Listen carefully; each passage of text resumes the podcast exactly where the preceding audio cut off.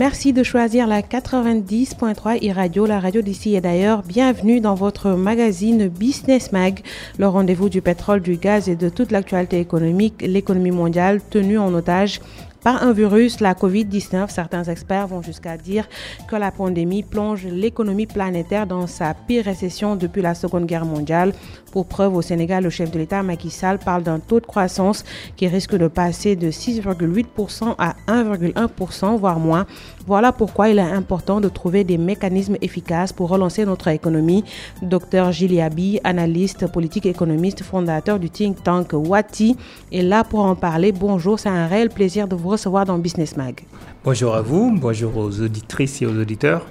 Merci beaucoup. Tout l'enjeu désormais, à Dr Giliabi, n'est pas de savoir si nous allons connaître une récession, mais bien d'en apprécier la profondeur, le rythme auquel les pays parviendront à surmonter la crise sanitaire pour ouvrir la voie à un redressement économique. Les réponses apportées seront particulièrement importantes pour les pays en développement qui devraient souffrir le plus de la crise. Et justement, pour bien camper le débat, je vous propose un extrait du président Macky Sall qui parle de stratégie de relance de notre économie. Dès à présent, il nous faut aussi anticiper et nous organiser en nous préparant à l'ère post-Covid-19. À cet effet, le gouvernement me soumettra prochainement un programme de relance de l'économie nationale sur lequel il travaille déjà.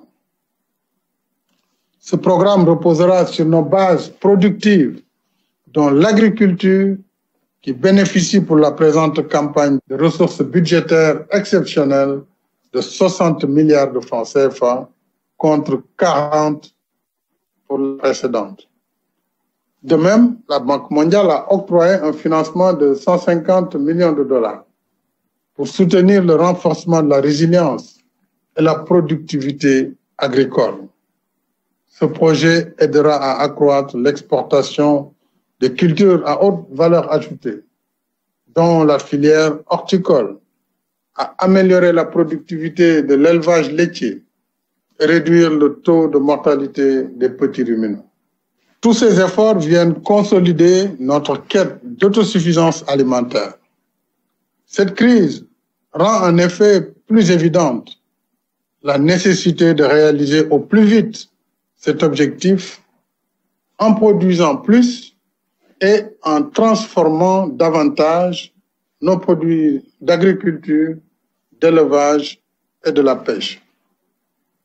Comme je l'ai indiqué dans mon message du 11 mai dernier, le programme de relance de l'économie nationale post-Covid-19 soutiendra aussi les initiatives créatives développées dans le cadre de la lutte contre la pandémie et la promotion de l'industrie pharmaceutique nationale. Nous allons en même temps poursuivre et adapter les réformes et projets du PSE, renforcer nos politiques d'équité territoriale et conduire le processus d'industrialisation entamé dans les parcs industriels et les zones économiques spéciales, dont les agropoles. Je tiens particulièrement à ce que l'État et ses démembrements, y compris les sociétés à participation publique, ainsi que le secteur privé, valorisent davantage le contenu local dans la commande publique des biens et services. Mais tous ensemble, nous devons faire du consommé sénégalais non pas un effet de mode ou de conjoncture, mais l'affirmation d'une véritable culture de souveraineté économique. Il nous faut davantage développer un état d'esprit de nature à faire ancrer durablement une culture du produire et consommer sénégalais. À l'instant, le président Macky Sall qui a dégagé des pistes de solutions pour relancer notre économie, une économie euh, affectée par la pandémie de COVID-19. Euh, il a parlé euh, de l'agriculture, du consommé local, de la pêche, de l'élevage. Oui, je, je, pense que le, le, le, président Macky Sall a, raison de, de mettre l'accent sur, euh, sur l'agriculture et de manière plus générale sur la relance euh, de l'économie sénégalaise euh, dans une conjoncture qui est difficile pour, pour tous les pays hein, dans, le, dans le monde. je crois que cette pandémie a poussé partout sur la planète à une réflexion sur la production locale, sur le besoin de réduire la dépendance à l'égard des marchés internationaux nationaux, euh, à revisiter aussi euh, toute la question des délocalisations. Euh, et je crois que pour les pays africains en particulier, l'opportunité finalement qui est liée à cette crise sanitaire, c'est celle-là, c'est celle d'un débat public, je pense, de qualité sur les réorientations économiques à faire. Mais évidemment, lorsqu'on parle par exemple de, de l'agriculture, il faut savoir que il n'y a pas de solution facile. Il faut travailler sur différentes dimensions à la fois. Et, je crois que la, meilleure approche consiste toujours à, écouter les experts, à s'appuyer sur, par exemple, ici au Sénégal, les travaux de l'Institut de prospective agricole rurale, l'IPAR, qui est un think tank spécialisé sur ces questions et qui a produit énormément de, documents sur euh, euh, les, politiques agricoles au, Sénégal. Euh, je pense que lorsqu'on parle d'un problème, il faut le décomposer dans ces différents éléments. Donc, lorsqu'on parle de l'agriculture, il faut savoir qu'il y a la question foncière qui est importante, l'accès aux terres, euh, la qualité des, des, terres, les questions de, de, de, redistribution des terres. Il y a souvent des, des scandales euh, à ce sujet. C'est d'actualité d'ailleurs au Sénégal. Absolument. Euh, vous avez la question foncière, vous avez ensuite la question des rendements agricoles, comment faire pour améliorer les, les, rendements agricoles qui dans les pays africains restent inférieurs non seulement à la moyenne mondiale, mais aussi à ce qu'on peut observer quasiment dans toutes les autres régions du monde. Comment le faire tout en préservant notre environnement. Et euh, elle se pose aussi la question hein, du, travail dans l'agriculture. Euh, comment est-ce qu'on intéresse notamment les jeunes dans les, dans les régions rurales à, à l'agriculture? Euh, Et euh, je dirais, on ne peut pas aussi isoler la question du développement agricole de la question plus générale du développement des zones rurales et se poser la question de comment est-ce qu'on peut fixer des populations, notamment jeunes, euh, dans des régions s'il n'y a pas d'accès à l'eau, s'il n'y a pas d'accès à l'électricité, s'il n'y a pas d'accès accès aux loisirs. Et donc, il faut travailler vraiment sur euh, euh, tous ces sujets en même temps. Voilà. Il a abordé un autre point, euh, le consommer local. Alors, quelle politique il faut mettre en œuvre pour que le consommer local soit parmi les vecteurs de croissance de notre économie? Je crois que euh, là aussi, euh, on entend euh, au Sénégal, mais on entend un peu partout dans la, dans la région et même au-delà qu'il faut non seulement produire localement, mais qu'il faut aussi inciter à, plus de consommation locale. Plus de consommation locale, c'est évidemment par opposition à, à, à, la consommation de biens, de biens importés. Et sur cette question également, pour passer du slogan à la réalité, il y a beaucoup d'étapes intermédiaires. Il faut comprendre que l'acte de consommation, euh, par exemple, c'est un acte économique étudié par les, microéconomistes depuis longtemps, euh, qui fait jouer différents facteurs, y compris des facteurs psychologiques. Et c'est précisément parce que euh, la plupart des, produits importés intègrent ces facteurs psychologiques au niveau des consommateurs qu'ils sont attractifs pour les consommateurs des pays africains.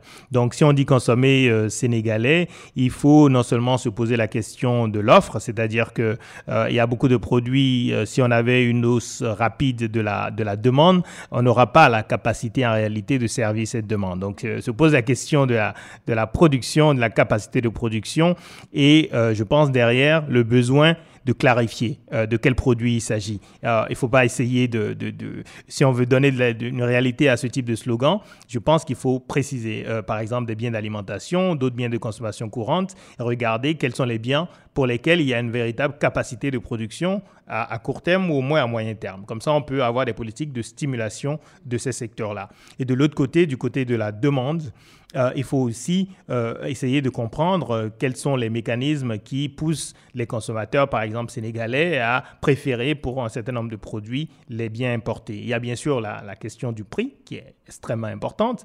Et, évidemment, si on n'est pas capable de produire à un prix compétitif et que les biens importés sont beaucoup moins chers que les biens produits localement, on a beau être patriote, on risque de ne pas avoir vraiment beaucoup de consommation locale. Donc il faut travailler sur le prix et ça veut dire aussi revoir les politiques commerciales et notamment probablement euh, mettre des, barrières hein, à l'entrée pour certains produits.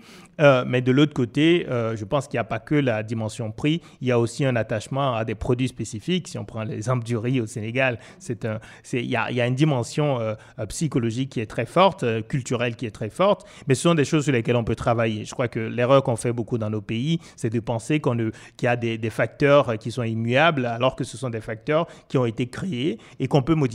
Mhm. mais pour les modifier, à nouveau, il faut faire confiance un peu plus à la recherche et réfléchir vraiment de manière très précise sur toutes ces dimensions. Et voilà justement, est-ce que la relance de l'économie par l'approche keynésienne ou encore euh, la consommation est une bonne stratégie, c'est-à-dire inciter les gens à consommer avec tous les défis que cela implique aussi?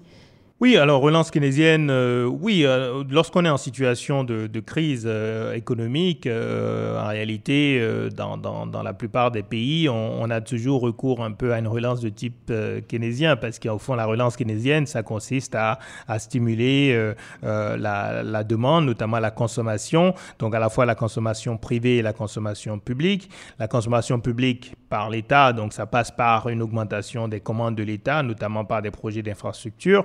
Lorsqu'on est en situation de crise, on le voit aujourd'hui euh, en Europe, aux États-Unis, un peu partout, même dans les économies censées être les plus libérales, on a en fait beaucoup d'injections, non seulement de, monnaie dans l'économie, mais on a aussi des plans, disons, de, dépenses d'investissement qui visent en fait à, remplir le carnet de commandes des, entreprises qui ont été euh, sinistrées par la crise sanitaire. Donc euh, dans nos pays, on a aussi besoin évidemment de, de relancer la machine économique, mais la question c'est qu'il faut avoir bien sûr des ressources pour pouvoir euh, mettre en, œuvre ces plans de, relance de manière, euh, de manière rapide. Et je pense que pour les pays africains, on a besoin euh, de beaucoup plus d'innovation et, de regarder déjà les secteurs qui sont les plus directement touchés par cette crise. Je pense au Sénégal au tourisme. Hein, et, et, derrière le tourisme, vous avez tous les services d'alimentation, de restauration, de guides touristiques. Enfin, vous avez des régions qui sont très dépendantes du tourisme et qui sont très sévèrement affectées. Euh, il faut être, capable d'innover aujourd'hui et de dire peut-être que la consommation locale, ça peut se traduire aussi euh, par un véritable plan pour inciter les Sénégalais à faire du tourisme euh, local, par exemple. Mhm. Mais, mais je, voudrais quand même ajouter un autre élément qui me semblait important. Allez-y. Étant en particulier, comme vous l'avez souligné, le, responsable d'un think tank citoyen ouest-africain, je, je, pense qu'il est important lorsqu'on pense à l'avenir de nos pays de ne jamais oublier que nos futurs euh, sont interdépendants et que lorsque j'entends consommer sénégalais, que j'entends consommer burkinabé, consommer béninois, consommer nigérian, c'est très bien. Mais je pense qu'il faut aussi ajouter à cela, euh, consommons euh, CDAO. Si on croit encore en cette, à cet espace régional comme un espace de circulation de, non seulement de personnes, mais aussi de marchandises, et un espace d'intégration régionale, je crois que nous devons aussi penser nos politiques économiques de plus en plus en faisant attention à leur coordination à l'échelle au moins de la, de la CEDEAO. Et je pense que cet élément, je ne le perçois pas aujourd'hui dans les discours politiques euh, euh, dans tous les pays de la région. Voilà. Et pour créer, euh, en période de crise, on a besoin de créer de la valeur ajoutée. Donc, il est incontournable d'aller à la conquête des marchés sous-régionaux et internationaux. Et cela passe par l'exportation pour un pays comme le Sénégal qui a une balance commerciale déficitaire. Comment régler ça? À nouveau, euh, sur les questions économiques, euh, il faut d'abord euh, admettre qu'il n'y a pas de solution facile et, et immédiate. Et donc, il n'y a pas de recette miraculeuse pour réduire notamment la dépendance extérieure, par exemple. pour un pays comme le Sénégal, je crois qu'il faut regarder précisément les postes de la balance des paiements et se demander si justement le, les, les, devises sont utilisées pour les biens et les services euh, qui sont les plus stratégiques, ce qui devrait être au fond le cas euh, pour des pays euh, qui n'ont pas énormément de ressources. Il faut évidemment essayer de limiter les, importations qui ne sont pas les plus, les plus, les plus stratégiques pour l'économie et, notamment des importations qui peuvent avoir des substituts locaux. Et donc ça nous ramène à la question de la production locale. Hein. Regardez les chiffres au Sénégal, c'est assez faramineux. Euh, le poste sur le, riz, par exemple, les importations de riz, produit absolument stratégique en fait, hein, parce que euh, l'avenir d'un gouvernement peut dépendre de sa capacité à, non seulement à fournir du riz aux populations, mais à un coût, acceptable. Mais, on voit bien que euh, ça nous ramène à la question de la production pour des, biens de consommation courante. Je reviens souvent à ce sujet-là. Concentrons-nous sur les biens de consommation courante qu'il s'agisse de l'alimentation, de l'habillement. Et dans ces secteurs-là, euh, faisons en sorte qu'effectivement, on puisse avoir beaucoup plus de production non seulement nationale, mais aussi à nouveau régionale, de manière à réduire justement la facture des importations de ces produits-là et à nous concentrer bien sûr sur l'importation de biens d'équipement, de biens technologiques euh, que nous ne sommes pas prêts de pouvoir produire localement. Mmh. Tout à l'heure, vous avez parlé de l'intégration euh, africaine communale et c'est une bonne transition pour parler de la ZLECA dans la relance de l'économie continentale, notamment sénégalaise. Oui, la ZLICA, la zone de libre-échange euh, continentale, euh, qui euh, devrait voir le jour rapidement, mais dont la mise en œuvre va être décalée à cause de la crise sanitaire.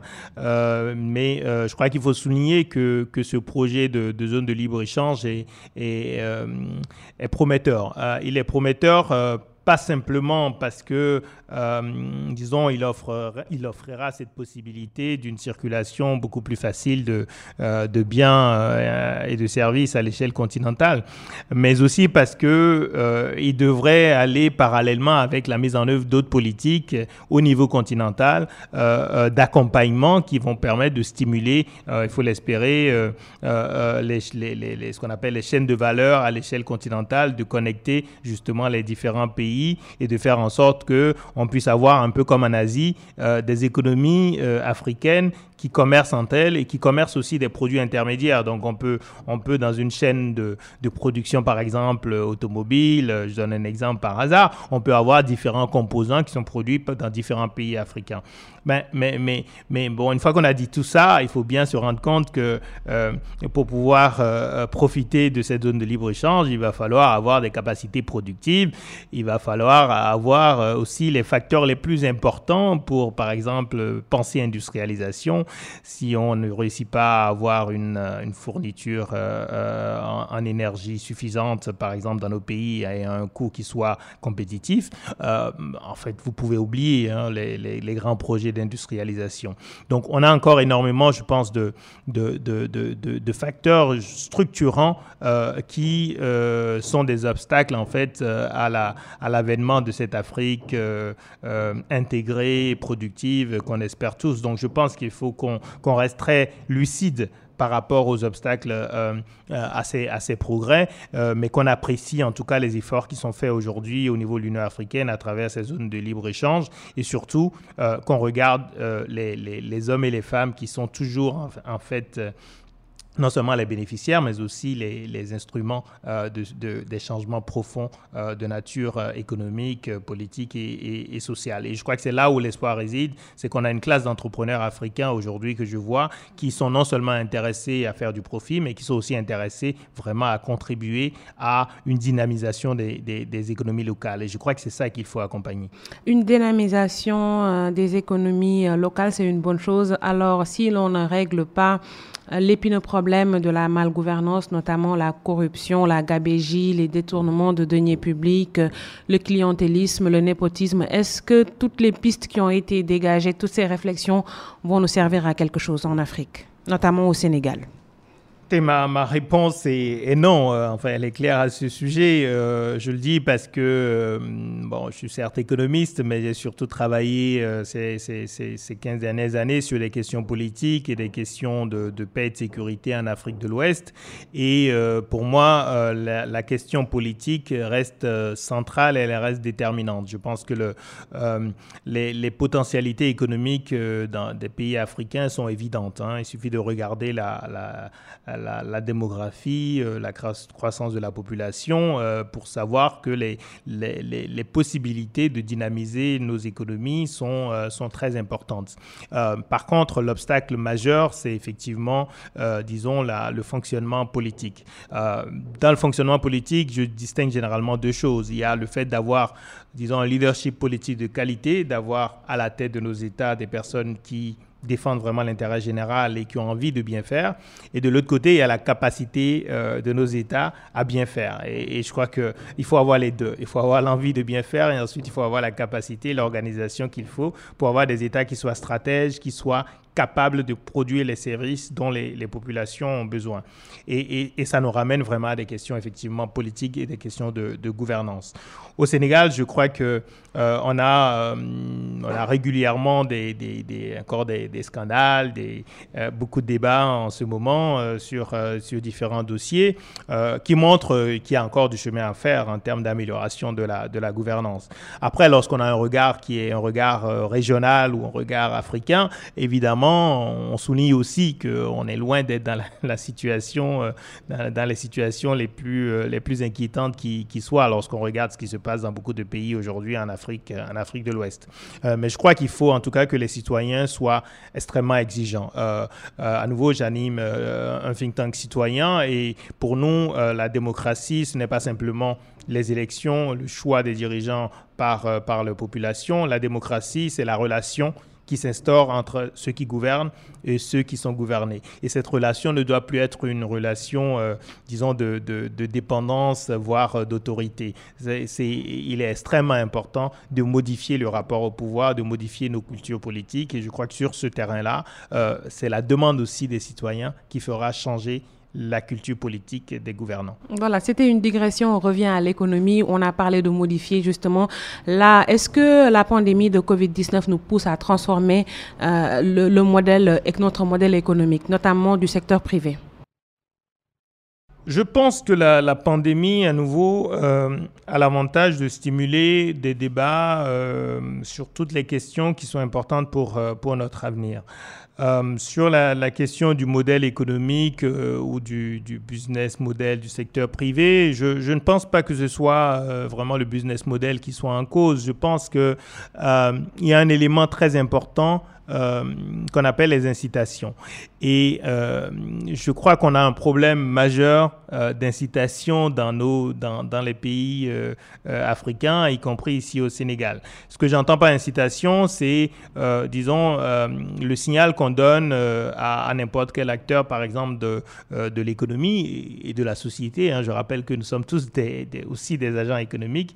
Si on donne le signal qu'il est possible de gagner beaucoup d'argent très vite, euh, par des activités euh, qui demandent pas beaucoup de créativité euh, et peut-être pas non plus d'ailleurs beaucoup d'intégrité, et que vous ne donnez aucune incitation à des acteurs qui pourraient investir dans des activités productives euh, de long terme. C'est-à-dire que si vous développez une industrie, euh, euh, par exemple, de, production laitière, bah, ça prend quelques années avant que vous ne, ne, puissiez réellement commencer à faire du profit. Et c'est extrêmement compliqué.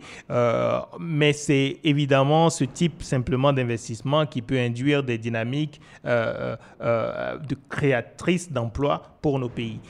donc on a dans beaucoup de pays africains une structure des incitations qui encourage finalement les, les, gens à rechercher euh, les profits les plus rapides possibles par des activités essentiellement commerciales qui ne créent, créent très peu d'emplois.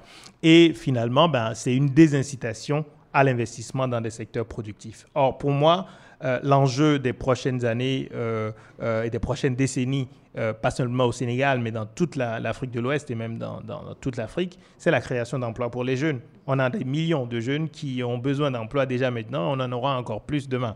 Donc si on n'a pas un modèle économique qui soit créateur d'emplois, évidemment, on risque d'avoir des problèmes majeurs paix et de sécurité. Voilà, des problèmes majeurs de paix et de sécurité. Et justement, euh, vous êtes docteur en économie. Quelles sont les stratégies que vous proposez pour régler l'épineux problème du chômage qui risque de s'accentuer avec le temps? Alors, je, vais peut-être me baser justement sur, euh, sur le travail qu'on fait en ce moment à, à Wati. Euh, on le fait euh, non seulement sur le site principal avec des publications diverses sur les leçons à tirer de, de Covid-19 sur le plan économique, mais aussi sur le plan politique et sur le plan même de l'éducation, mais aussi en me basant sur des entretiens qu'on est en train de réaliser avec des acteurs, des citoyens dans les régions du Sénégal, pour non seulement appréhender l'impact de, de Covid, mais de manière générale pour appréhender la vie dans les régions. Euh, on a un site Sénégal euh, politique qui se consacre essentiellement aux dynamiques euh, locales au Sénégal. Ce qui est intéressant, c'est de voir ben, des gens à Kédougou vous décrire la réalité de leurs problèmes. si on ne comprend pas la réalité des, problèmes au niveau local, évidemment, on peut pas, on peut pas, disons, sortir des grands problèmes, des grands programmes économiques un peu pensés dans la capitale et qui ne produisent pas des résultats pour les populations moi, je crois que le modèle économique qu'il faut inventer au Sénégal euh, et, dans les autres pays de la région, c'est un modèle qui doit être centré sur euh, ce qui empêche les, hommes et les femmes, les jeunes dans, dans, nos pays euh, de s'épanouir et, et, de libérer leur potentiel. si vous ne, à nouveau, si vous n'assurez pas déjà les besoins essentiels d'infrastructures de base, eau, électricité, vous ne pouvez pas espérer, disons, que le potentiel des hommes et des femmes soit libéré. Si les, les, les, femmes, par exemple, qui passent des heures euh, tous les jours à aller chercher de l'eau, on ne se rend pas compte que euh, le temps, ce temps-là, c'est du temps qui n'est pas consacré à des activités qui peuvent être des activités productives. Donc je crois qu'il faut qu'on ait une, vision beaucoup plus concrète de, du fonctionnement de l'économie et de ce qui fait le, le, le cœur, en fait, de la, de, de, des progrès économiques et sociaux partout dans le monde. Le cœur, ça a d'abord été les ça a d'abord été le fait de pouvoir économiser du temps de travail euh, pour l'investir dans ce qui produit plus de valeur. Donc, on a encore dans nos pays beaucoup de temps de travail qui est utilisé, euh, disons, à des activités euh, assez improductives, mais rendues nécessaires par l'incapacité notamment des États à produire les biens publics essentiels. Mhm. On va parler de la mise en œuvre de l'éco, la, monnaie qui remplace le franc CFA. C'était prévu ce 1er juillet, un calendrier retardé par la crise sanitaire. Est-ce que cela aura des effets euh, néfastes sur l'avenir de notre économie? Notre économie, je parle de l'économie africaine d'une manière générale. Sur, euh, sur l'éco-monnaie euh, unique de la CDAO, je crois qu'on on, a un peu euh, la crise sanitaire qui sert un peu de prétexte à, à une incertitude aujourd'hui sur le calendrier de, de, la mise en œuvre de cette monnaie unique. Je crois que le problème, il est beaucoup plus profond que cela et qu'il qu'il était déjà perceptible bien avant l'arrivée du, du, virus. on a des problèmes, disons, d'ordre politique et et des problèmes d'ordre économique. Mais je pense qu'un projet comme celui d'une monnaie unique à l'échelle de la CDAO, c'est d'abord un projet politique, contrairement à ce que beaucoup peuvent penser, ce n'est pas d'abord, c'est pas un projet d'abord économique, c'est d'abord un projet politique lorsque des États décident de se mettre ensemble pour avoir la même monnaie. Euh, je crois qu'on a un double problème politique. Le premier, c'est que euh, les pays qui utilisent le franc CFA, donc les pays de lui et moi, essentiellement les pays francophones auxquels il s'ajoute la Guinée-Bissau, euh, ces pays, disons, sont sous la pression d'une évolution du franc CFA parce qu'il y a beaucoup de, mouvements qui, qui, qui, demandaient, disons, la fin de, du franc CFA, qui est effectivement un héritage de la période coloniale. De l'autre côté, vous aviez un projet d'intégration à l'échelle de la CDAO, euh, porté par la CDAO depuis une vingtaine d'années, qui est un projet de création d'une monnaie unique à l'échelle des 15 États de la CDAO. Et je crois que le problème qu'on a aujourd'hui, c'est qu'il y a une forme d'accélération euh, de la réforme du franc CFA et de confusion avec cette réforme du franc CFA et l'avènement de l'éco. Et, je dois dire qu'on a aujourd'hui clairement une tension très forte au sein de la CDAO euh, entre les pays, notamment anglophones, euh, amenés par le Nigeria, et euh, les pays francophones, surtout amenés par la Côte d'Ivoire et le président Alassane Ouattara, sur la question de, de l'éco parce que le président Ouattara a annoncé en décembre, au fond, que le franc CFA allait disparaître et allait donner naissance à, l'éco. Le problème, c'est que euh, euh, l'éco est un projet de la CDAO et la CDAO et les autres pays ne sont absolument pas prêts pour passer à. Euh, et donc, on est vraiment dans une situation d'incertitude, je dirais, radicale aujourd'hui sur la mise en œuvre de cette, de cette monnaie unique. Moi, je n'y crois honnêtement pas. on ne crée pas une monnaie dans un contexte euh, de tension entre les pays qui doivent euh, euh, la mettre en œuvre et on ne crée pas une monnaie en plus dans une région qui est aujourd'hui traversée par des crises politiques et sécuritaires dans un grand nombre de pays. Hein. Je rappelle la situation au Burkina Faso, au Mali, les, élections aussi entourées d'incertitudes en Côte d'Ivoire, en Guinée. Donc, je crois que c'est à peu près le pire moment pour lancer une monnaie unique à l'échelle de la CDAO. Et il y a aussi un degré d'impréparation technique qui euh, qui ne pousse pas un optimisme quant à la mise en œuvre de ce, de ce projet. Voilà, un pire moment pour lancer un projet euh, de monnaie unique, mais est-ce qu'il n'est pas temps que l'on que l'on prenne notre destin en main, puisqu'on sait que l'Union européenne a fermé ses portes à beaucoup de pays africains. Les grandes puissances économiques euh, se sont braquées à cause du coronavirus. N'est-il pas temps que chacun essaie de, de se développer? On va prendre le cas de la Malaisie. Euh, qui s'est renfermée sur elle-même pendant 20 ans aujourd'hui, qui est un, pays euh, avec une croissance euh, importante. Oui, alors avant, de, avant de commenter peut-être sur l'exemple euh, malaisien euh, et, une approche un peu euh, souverainiste sur le plan économique, je, reviens juste sur la monnaie unique parce que c'est important de clarifier ma position, qui est une position de soutien depuis longtemps à l'idée de la monnaie unique dans l'espace CDAO. Par contre, ce que je dis, c'est que ben, c'est un projet politique et on doit comprendre l'intérêt de cette monnaie unique seulement si on estime que ça va permettre de renforcer l'intégration économique et politique dans l'espace CDAO. Et donc, la monnaie unique en elle-même ne va pas résoudre les problèmes économiques fondamentaux. Par contre, si on a une monnaie unique, ça force à la solidarité et ça peut être un signal très fort d'une volonté collective de voir l'avenir ensemble dans l'espace ouest africain. Mais aujourd'hui, on n'a pas cette volonté collective et je dois le dire aussi, un des problèmes c'est aussi euh, l'absence de leadership. Le Nigeria est la seule vraie puissance dans la CDAO et on ne peut pas avoir un projet de monnaie unique à l'échelle de la CDAO si on a le sentiment que le leadership actuel au Nigeria n'y croit pas. Je crois qu'il faut attendre un peu d'avoir des renouvellements politiques dans beaucoup de pays de la région avant d'envisager la mise en œuvre de, ce, projet de monnaie unique.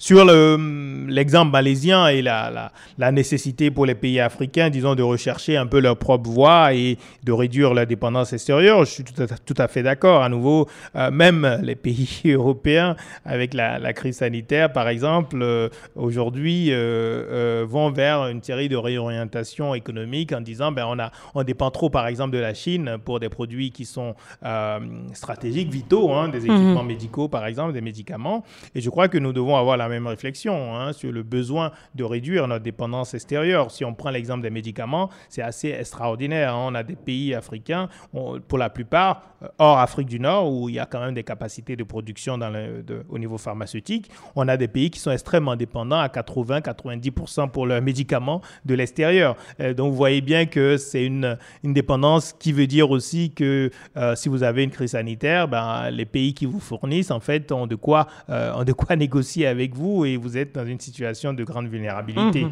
Euh, mais euh, vous avez souligné la Malaisie, c'est un exemple intéressant euh, qu'on étudie souvent en économie du développement, comme beaucoup d'autres pays, disons, asiatiques, du sud-est asiatique. Il ne faut pas oublier que ce qu'ils ont fait pendant 10-20 ans, ce que la Chine a fait aussi, c'est de créer les bases fondamentales avant de s'ouvrir vers l'extérieur. Euh, mais ces bases fondamentales, c'est d'abord l'éducation, c'est la formation professionnelle, etc. Euh, sur, malheureusement, dans tous ces domaines, euh, dans les pays africains, on n'a pas beaucoup investi dans la recherche scientifique, on n'a pas suffisamment investi dans l'éducation, on a été affecté certes par les programmes d'ajustement structurel, mais je crois qu'on ne peut pas continuer chaque fois à dire c'est à cause des programmes d'ajustement structurel qu'on ne peut pas avoir des systèmes éducatifs plus performants. Si vous regardez au Sénégal aujourd'hui encore les statistiques en termes de formation professionnelle par rapport à l'ensemble du, système de formation, c'est très peu, même si des efforts importants sont faits depuis quelques années euh, pour réformer vraiment l'enseignement supérieur et mettre beaucoup plus aussi d'enseignement technique. Donc, il faut travailler sur tous ces sujets. Donc, la question, c'est pas de décréter la souveraineté économique. La question, c'est de la construire. Et on la construit d'abord en liant les différents domaines et en n'oubliant pas que vous ne pouvez pas euh, développer l'agriculture, l'industrie, si vous ne développez pas le système éducatif qui vous permet d'avoir des hommes et des femmes qui soient outillés pour l'innovation. Donc, il faut absolument toujours avoir cette vision transversale des choses. Et c'est vraiment notre approche d'ailleurs à, à c'est de lier les sujets économiques, politiques, sociaux, éducatifs, euh, sanitaires, parce que tout, tout cela est absolument lié. Parfait. Et alors, au regard de tout ce que nous venons de dire, si vous regardez bien l'échiquier économique euh, sénégalais, quelles sont les pistes et les leviers que vous proposez pour relancer notre économie euh, après, après la crise de Covid-19 alors, je, ne suis pas sûr que euh, j'ai des, pistes précises à donner. Par contre, je crois que c'est l'approche qui est importante. Et je crois que l'approche doit euh, consister euh, à, être, lucide. Lucide, ça veut dire ne pas s'attendre à des bouleversements immédiats, mais travailler, disons, d'abord sur, sur les, les, initiatives de court terme et créer les conditions pour le, le, progrès à, à, moyen et à long terme. À court terme, je crois qu'il faut absolument sauver les, entreprises existantes dans différents secteurs qui sont directement touchés. J'ai parlé du tourisme tout à l'heure. Du transport aérien et les secteurs connexes. Il y a des secteurs euh, très précisément euh, identifiés comme étant les plus touchés par la crise sanitaire et euh, pour lesquels, sans soutien explicite et important de l'État, ben, on risque d'avoir effectivement beaucoup de morts d'entreprises et derrière des morts d'entreprises, vous avez aussi des emplois informels qui n'étaient déjà pas très nombreux qui disparaissent et vous avez aussi hein, une économie dite informelle qui dépend en réalité beaucoup euh, de l'économie formelle. Et donc, euh, euh, il faut vraiment avoir une approche centrée sur le sauvetage des, entreprises et notamment des petites et moyennes entreprises, voire des toutes petites entreprises qui sont les plus vulnérables dans une situation de, crise. Euh, et ensuite, dans un deuxième temps, euh, euh, il faut donner du contenu à tous les slogans qu'on entend sur le produit local, le consommer local.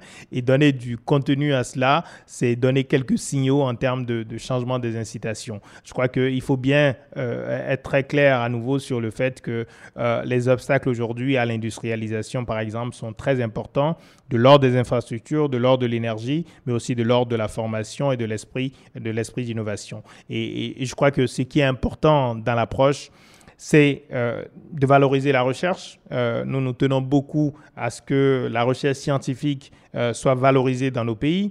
Euh, que les jeunes euh, ne soient pas simplement intéressés par euh, peut-être un poste de, ministre lorsqu'ils seront grands, mais qu'ils soient aussi intéressés à être des chercheurs. et nous pensons aussi qu'il faut... il faut à nouveau changer le rapport aux populations et donc mettre le débat public sur les vraies questions, pas simplement sur les querelles politiciennes, mais le, débat public de qualité, informé, euh, au cœur de la démocratie. Mhm. Nous allons à présent faire un tour d'horizon de l'actualité économique de la semaine à l'échelle continentale à Ojobsen.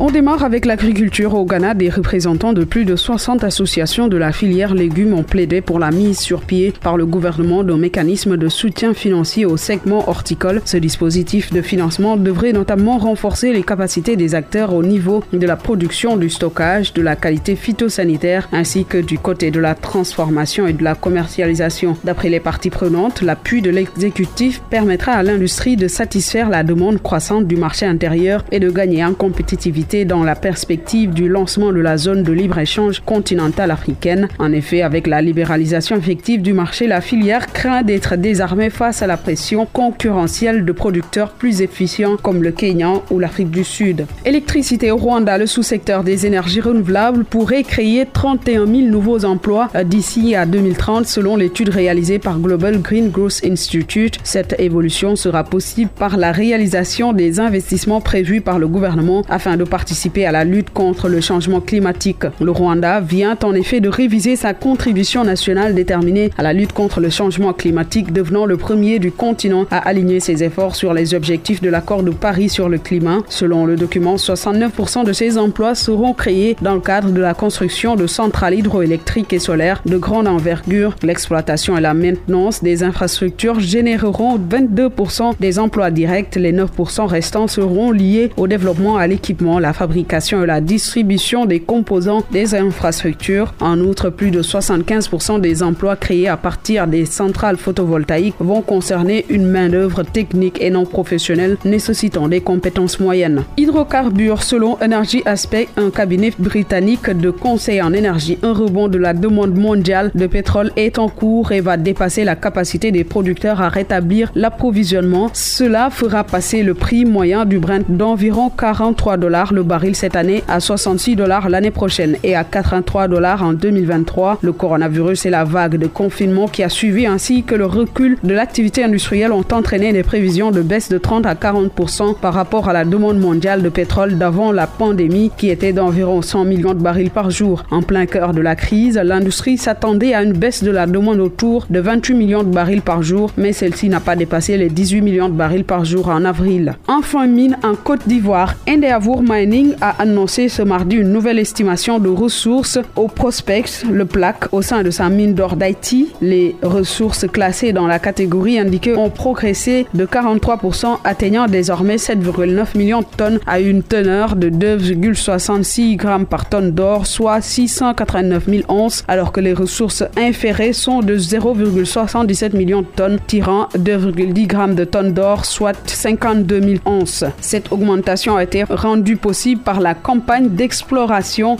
en cours sur le permis Flole. La compagnie minière compte améliorer ses chiffres grâce à de nouveaux forages durant le reste de l'année, destinés à vérifier la minéralisation de cette autre cible nouvellement découverte. Dans le même temps, l'obtention d'un permis d'exploitation minière pour le plaque est attendue au troisième trimestre de 2020, de même qu'une estimation actualisée des réserves du gisement. Pour rappel, la mine d'or Haïti, entrée en phase de production commerciale en avril 2019, est le actif d'Indayavour en Côte d'Ivoire avec la mine Agbaou.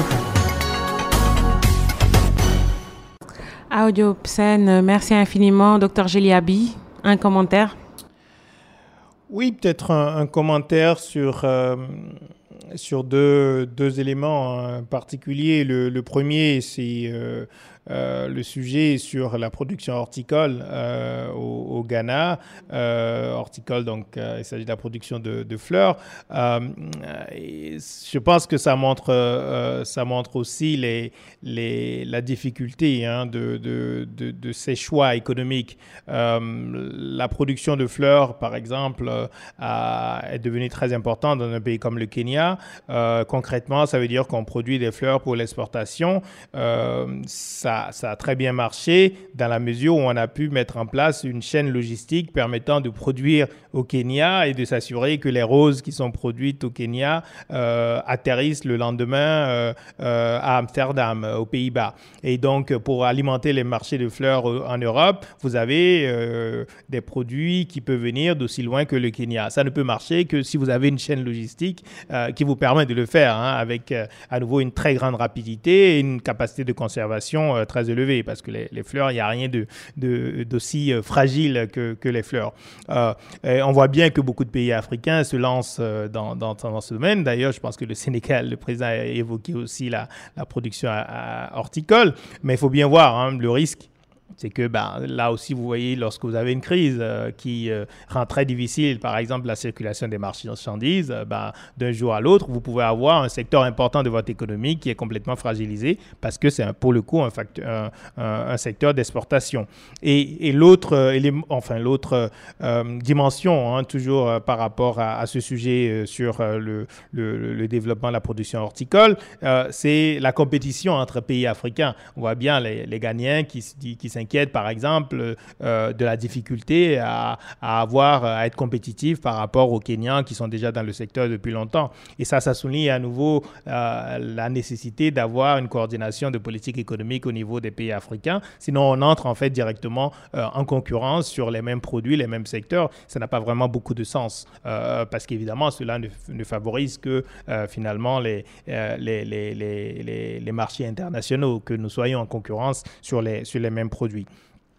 L'autre, euh, l'autre commentaire rapide, c'est euh, sur l'énergie, le Rwanda, le développement des énergies renouvelables. Ça, c'est évidemment un sujet majeur pour l'avenir par rapport à la protection de notre, de notre environnement, de notre planète. Euh, mais là aussi, hein, je pense qu'il faut être beaucoup plus, il faut regarder les choses de plus près. les énergies renouvelables restent aujourd'hui,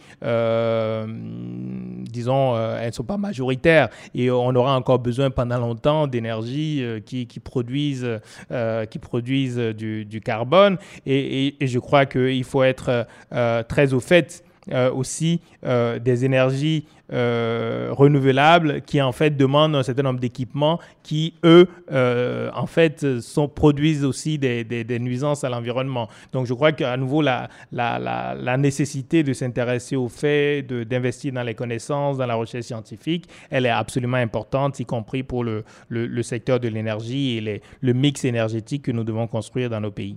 Voilà, Hassan Nandaou, analyste de Business Mag, expert en logistique du pétrole pour la rubrique Minute, Minute oui, Oil and Gas. Hassan Nandaou, merci infiniment. On assiste à présent à, euh, à une reprise euh, du cours euh, du prix du baril de pétrole. On sait qu'on a assisté à une chute libre lors du confinement général. L'activité reprend timidement, le cours se stabilise. Un petit commentaire. L'espoir est permis puisqu'en ce moment, on parle de déconfinement dans beaucoup de pays. Oui, on parle de déconfinement dans beaucoup de pays, euh, mais la crise sanitaire n'est pas terminée. On parle de reconfinement euh, partiel Une dans seconde vague, oui. également. Mm. Donc, euh, je pense qu'il faut rester prudent encore pendant quelques mois. Hein, et, sur notre continent, je crois qu'on devrait être très prudent. Hein. La crise sanitaire n'est pas terminée et on pourrait simplement avoir décalé le, le moment de, de, de, la, de la vraie crise. Donc, je, je, je, pense que les effets économiques, évidemment, vont continuer à suivre le tempo des effets, des effets sanitaires. Euh, sur euh, le cours du pétrole, euh, oui, il y, a une, il y a forcément une remontée. il faut signaler que la chute n'était pas seulement liée à, la, crise sanitaire. On avait aussi des éléments géopolitiques qui, expliquaient déjà la, chute des, cours du, pétrole. Et évidemment, les évolutions du pétrole font chaque fois des, des malheureux et des heureux, puisque vous avez des consommateurs et vous avez des producteurs. des pays importants africains qui produisent et exportent du pétrole, comme le Nigeria, sont très lourdement affectés lorsqu'on a une chute euh, des cours. Euh, là, on parle de remontée, mais je crois que s'il y a quelque chose qu'on a appris, euh, c'est que faire des prévisions aujourd'hui sur les cours, par exemple, dans quelques mois ou l'année prochaine, n'a pas beaucoup de sens parce que c'est très volatile et ça dépend non seulement à nouveau de facteurs sanitaires, mais aussi de facteurs géopolitiques, de tensions entre la Russie, l'Iran, etc. Donc, je crois que ça souligne surtout la nécessité pour nos pays, euh, évidemment, de ne pas être euh, extrêmement dépendants de, de, la ressource pétrolière et des hydrocarbures de manière, de manière générale, parce que c'est quelque chose qui est extrêmement, extrêmement volatile. Voilà, parfait. La suite de l'émission juste après ceci. Le quiz. Euh, on en arrive au quiz. la partie que j'adore. Vous adorez la partie là? Non, pas vraiment. Vous êtes prêts? Ben, on va y aller, oui. Allez, parfait. Je suis un homme d'État ivoirien, Premier ministre depuis le 10 janvier, oui. Euh, je suis décédé euh, cette semaine, membre du PDCI depuis du RDR. Euh, je suis maire de Congo depuis 2001. Amadou, Amadou Koulibaly. Voilà, qu'il repose, en, qu'il repose en paix. Absolument. Voilà, de sport. Vous êtes quelle discipline? Euh, alors j'aime bien comme beaucoup de monde le football, mais je suis surtout euh, tennis de table et voilà et art martial, aikido notamment. Voilà. Donc comment appelle-t-on encore les joueurs de l'équipe nationale de football de la Tunisie?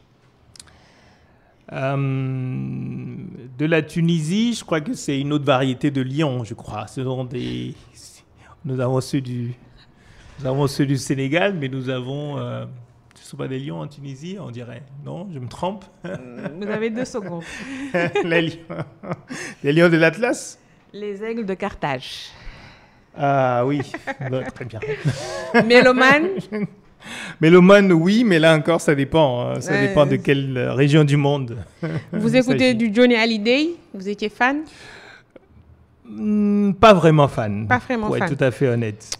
D'accord. Le chanteur, euh, le regretté Johnny Hallyday s'est marié deux fois. Comment s'appelait, euh, comment s'appelle sa première épouse? Alors ça, ça c'est pas vraiment une question musique, c'est une question people. C'est pas vraiment mon ma tasse de ma tasse de thé. C'est une question piège. Elle s'appelle Sylvie Vartan, ah. la maman de David Hallyday et son fils aîné. Voilà, cinéma. Donc je vais essayer de poser une question. Euh, je vais essayer de vous coller le moins possible. Jackie Chan est l'auteur du film Combat du dragon. Vous qui, êtes euh, passionné à tout ce qui est art martial et tout ça. Mhm. Vrai ou faux? Jackie Chan est-il l'acteur principal du film Combat du dragon? Um, je n'ai aucune certitude. Vrai ou je faux dirais, Mais je dirais vrai. Ben, c'est faux, c'est Bruce Lee. bah, c'était l'un ou l'autre. Hein. c'est pas celui que j'ai retenu de la filmographie de Bruce Lee. Que je connais un peu plus que celle oui, de dernière question, charade. Mon premier sert à couper le bois. Mon deuxième est au milieu de la figure, figure d'une personne. Hmm, cinéma Non, figure le visage. D'accord, ok. Voilà. mon premier sert à couper du bois. Mon deuxième euh, est au milieu de du visage euh, de la figure d'une personne. Mon troisième est sur un bateau. Mon tout est une activité de loisir. Oui, oui, cinéma. Parfait. J'avais devancé. Donc, au moins, vous finissez en beauté. En tout cas, c'était un réel plaisir. Je rappelle que vous êtes euh, euh, docteur en économie, euh, analyste politique. Vous êtes le président et fondateur du think tank Wati, un think tank de l'Afrique de l'Ouest. C'était un réel plaisir de vous recevoir dans Business Mag. Vous avez l'antenne libre avant que je ne rende l'antenne. Merci, c'était également un plaisir euh, et euh, euh, je, je, souligne simplement que ce que nous essayons de faire à Wati, c'est justement d'alimenter un débat public de, de, qualité, mais un débat public ouvert à, à, tout, les, à tout le monde, à, à, toutes les citoyennes et à tous les, les citoyens. nous sommes basés ici au, au, Sénégal, mais nous travaillons sur l'ensemble de la région et j'invite vraiment vos, vos, auditrices et auditeurs à, consulter le site de Wati, wathi.org, mais aussi le site sénégalpolitique.org euh, qui permet vraiment de, euh, de, prendre le pouls des, des régions du, du, pays et également euh, à ceux qui le souhaitent hein, de, de s'exprimer à travers des, des articles notamment qui peuvent nous être soumis. Parfait. Audiopsen, merci, merci infiniment. Mention spéciale à Serine Salidem qui a assuré la partie technique, Béram pour la mise en onde. Rendez-vous mardi ici à la même heure sur e-radio dans Business Mag. Merci. Merci.